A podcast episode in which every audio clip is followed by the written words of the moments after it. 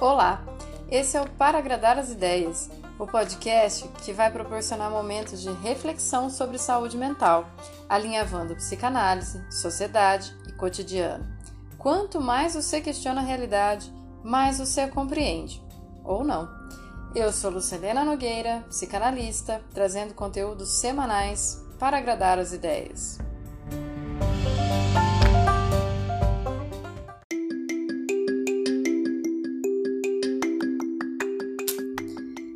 Episódio 6 Especial Carnaval sobre fantasias e paranoias.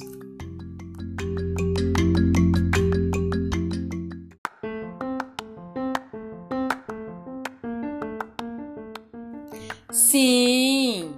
Quando precisa, a gente faz episódio extra.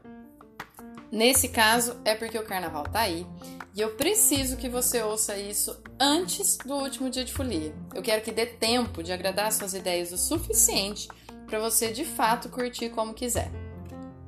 Então vamos lá! Carnaval.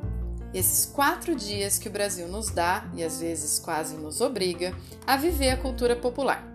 Aquele suor, aquelas fantasias improvisadas ou bem pensadas, aquelas músicas que a gente só curte aquela época do ano, ou quando ama, fica caçando micareta por aí. Ainda existe micareta? É, bom, ou então aqueles quatro dias que você pode ir para o lugar mais sossegado do mundo e não ter notícias do que acontece lá fora. Me tranca no quartinho, me chama de Netflix.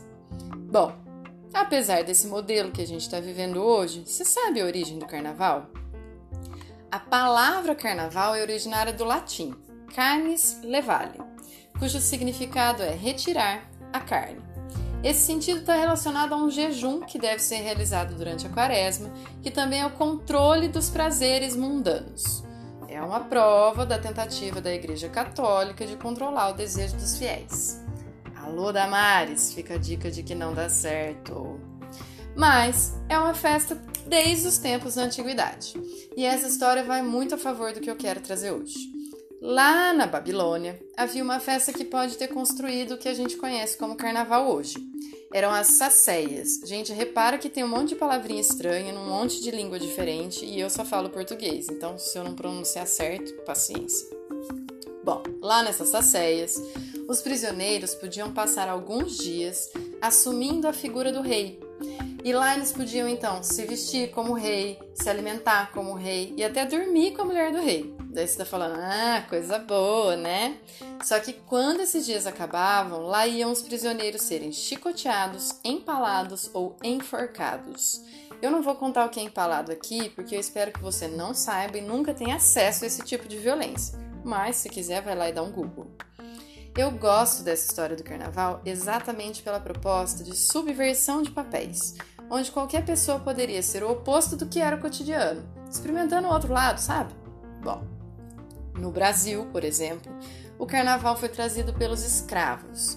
Eles saíam pelas ruas se sujando de lama e às vezes fezes, uns aos outros, e os que estavam assistindo eles, né? Uma pequena oportunidade de lavar a alma, você não acha?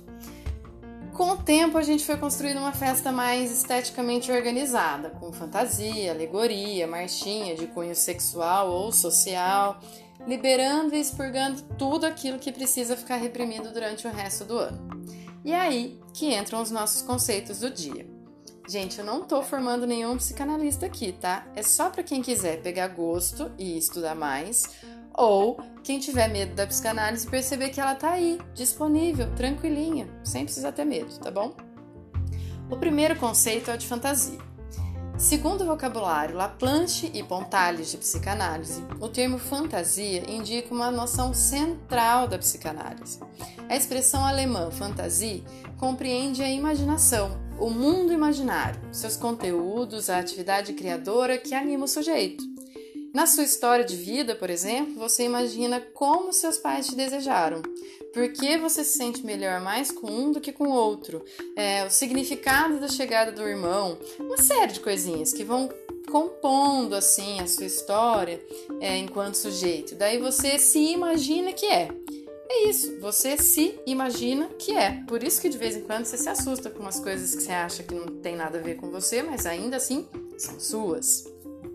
E do mesmo jeito que quando a gente escolhe um personagem, a gente começa pela cor da roupa, pelo acessório, sapatos, gestos, mas a gente não vai saber quem era aquela pessoa por inteiro, só um personagem. Falando em fantasia coletiva, existe uma ideia de que o carnaval é para pegar geral. Todo mundo pega todo mundo e libera todas as fantasias. É homem vestido de mulher, de índio, de personagem de videogame, de filme favorito, de artista. E lembrando que fantasia é o que anima o sujeito, me faz pensar que ninguém deve escolher a própria fantasia para ser julgado, né? A gente acabou de ver aí a Alessandra Negrini dividindo a comunidade indígena com apoio e com repúdio. Eu acho que quando alguém escolhe se expor, deve querer uma boa visibilidade, se sentir notada pelo corpo, pela causa, pelo oposto travestido. Então eu vou gastar uma salivinha aqui bem rapidinho, avisando que não é não, que os homens, principalmente, devem respeitar as mulheres independente da roupa que ela estiver vestindo, que todo mundo pode se pegar desde que haja consentimento e que não necessariamente é o homem hétero e cis que é escroto, tá? Todo mundo pode ser escroto, independente do seu gênero ou orientação sexual, mas não deve ser escroto. Então se policia, beleza? Saber que você não é o centro do mundo e ninguém tá aí para satisfazer as suas vontades é o básico para viver em sociedade, ainda mais numa época de multidões. Então, agora que eu introduzi a turminha da animação, eu quero chegar aqui meio fuliona, né? Tô gravando hoje para não ter que voltar na terça-feira. E meio Netflix. Então, eu vou convidar agora o outro conceito, aquele que praticamente barra um monte de fantasia nessa época. Nesse eu não vou me aprofundar psicanaliticamente, tá bom? Mas chega aí, paranoia. Que delírio você me traz hoje? Nas estruturas clínicas, a paranoia está ligada às psicoses, mas a gente sabe que na vida todo mundo tem um superego, uma instância que te dá uma lei, assim, um limite. É, e ele evita um monte de confusão externa, mas ele cria um monte de confusão interna. Umas preocupações excessivas, uma persecutoriedade, um sentimento de inadequação, um desvalor de si mesmo, e por aí vai. Então, tem muita gente que é do bloquinho Me Chama de Netflix que se acostumou ou se esforça para ficar nesse lugar de não curtir o carnaval livremente, porque não gosta desse clima. Mostre-se, ofereça-se, subverta-se. Isso individualmente tem a ver com o superego, mas eu não tô aqui para apontar o dedo para ninguém. Então eu quero falar da parte social desse recolhimento. Muitas pessoas têm vergonha de seus corpos por não estar tá dentro do padrão de beleza, por estar tá acima do peso ou abaixo do peso. Vamos combinar que padrão de beleza mata até a Bruna Marquezine, né, gente? Vocês lembram dos ataques que ela sofreu ano passado? Ainda bem que ela é uma pessoa analisada e se levantou de boas das rasteiras e julgamento da rede social e na vida, né? Mas, gente, sério, pra que isso? Outras pessoas ficam se cobrando tanto que é clima de pegação que vai ter que desenterrar libido de não sei da onde para pegar 10 na mesma noite, não fazer feio entre os amigos, que preferem nem ir. Vamos ficar jogando videogame, porque lá se morrer pelo menos ganha mais vida. Tem pessoas, em maioria negras e periféricas, que são desestimuladas a aproveitar livremente essa festa, porque no final rola uma contenção policial e a cor da pele automaticamente os transforma de fulião a suspeito. Bem parecido lá com essas ceias, né? Curta e seja punido no final. Outros ainda roem as unhas por querer curtir, sair por aí livremente, mas tem um parceiro ou uma parceira. E daí, como é que faz isso? Como é que olha e deseja outros corpos quando o coração está comprometido? E se olharem para o corpo do seu comprometido? Você defende ele como propriedade, parte para violência, supera o ciúme, enche a cara para não perceber, hum, melhor ir para uma chácara isolada do olhar do outro, daí dá menos trabalho. Então temos aí alguns exemplos de como que é difícil ter unanimidade no carnaval, porque alguns estão prontos para receber e dar esse olhar pela fantasia, pelo desejo, pela brincadeira e criatividade, enquanto outros estão pagando o preço sobre a forma como pensam que são vistos, e nessa sociedade que a gente vive aqui, a sociedade ajuda a confirmar essas paranoias.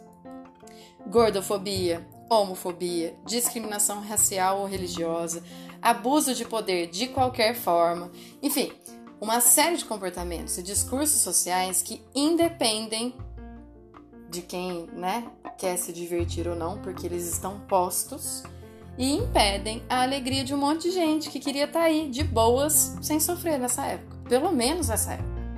Então, para quem é da Netflix, eu desejo muito Sex Education para ajudar a se desconstruir, quem é, né, e, e explorando essas outras coisas, se livrando um pouco das paranoias que faz parte de todo mundo. E para quem é de carnaval, muito respeito, para a gente se divertir sem tornar juiz do outro, dono do outro, invasor do outro. E por último, aqui, com muita delicadeza, entendendo que isso pode ser contraditório, é que eu desejo que a polícia, né, que tem o papel de nos proteger, eu desejo profundamente que nesse carnaval caiam as máscaras de um Estado punitivo e truculento e abram alas para a segurança e tranquilidade de ser feliz por quatro dias, porque no resto a gente sabe que a vida não tá de brincadeira. Então, para a gente não repetir essas ceias, onde o prisioneiro simplesmente tem alguns dias de alegria e luxúria, porque vai morrer no final, é bom a gente aprender a se respeitar logo. É isso aí, gente. É, como eu não sei em que bloquinho que eu vou estar na próxima terça-feira, a gente se fala em março, tá bom? Mas logo na primeira terça-feira de março, então relaxa. Até lá eu acho que não vai ter mais tanto confete espalhado por aí. Tudo bem? Bom carnaval para todo mundo. Gostou? Então segue no Insta, arroba para agradar as ideias compartilha, compartilha muito, compartilha mesmo. Tô ficando cada vez mais biscoiteira, então compartilha. E se você quiser contribuir com as pautas, manda um e-mail para, dessa vez eu vou acertar, tá? p.agradar.as.ideias@gmail.com. Curta do jeito que você quiser e lembre-se, como ensinou Francisco El Hombre, um homem não te define, sua casa não te define, sua carne não te define. Você é o seu próprio lar. Tchau, gente.